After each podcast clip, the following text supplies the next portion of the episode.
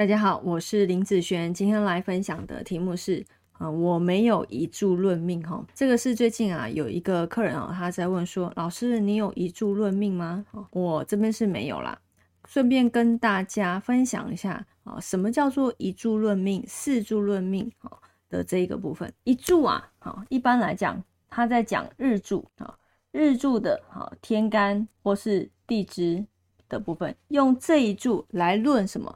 来论哈这个命，好，你的命怎么样？好，用日柱来看。那接下来呢？哦，就多了三柱，哈，譬如说多加了年、月还有时的部分，所以一二三四，好，用这四柱一起来去论这个八字，好，也变成了四柱论命，好，四柱论命。那之后呢？好，又有有人开始在算，加了大运，所以就变成什么？啊，就变成五柱了嘛，那 这个就叫做五柱论命。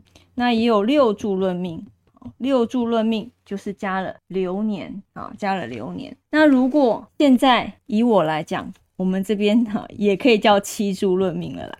为什么？因为啊，我们有算到流月啊，所以你看哦，总共一二三四五六七 啊，其实它就是在讲啊，这七个七个。好，天干和地支来去看好这方面的一个运势的部分。啊，那以我这边来讲的话，啊，我会把这一个本命的部分，我会把它看成一个人的优点、缺点。好，优缺点的部分，那运，好，大运我就会再加大运。好，如果要看大运，那如果我要看流年，我就再加流年。那如果我要看月份，我就再加月份。好，所以以减法也是一样哦。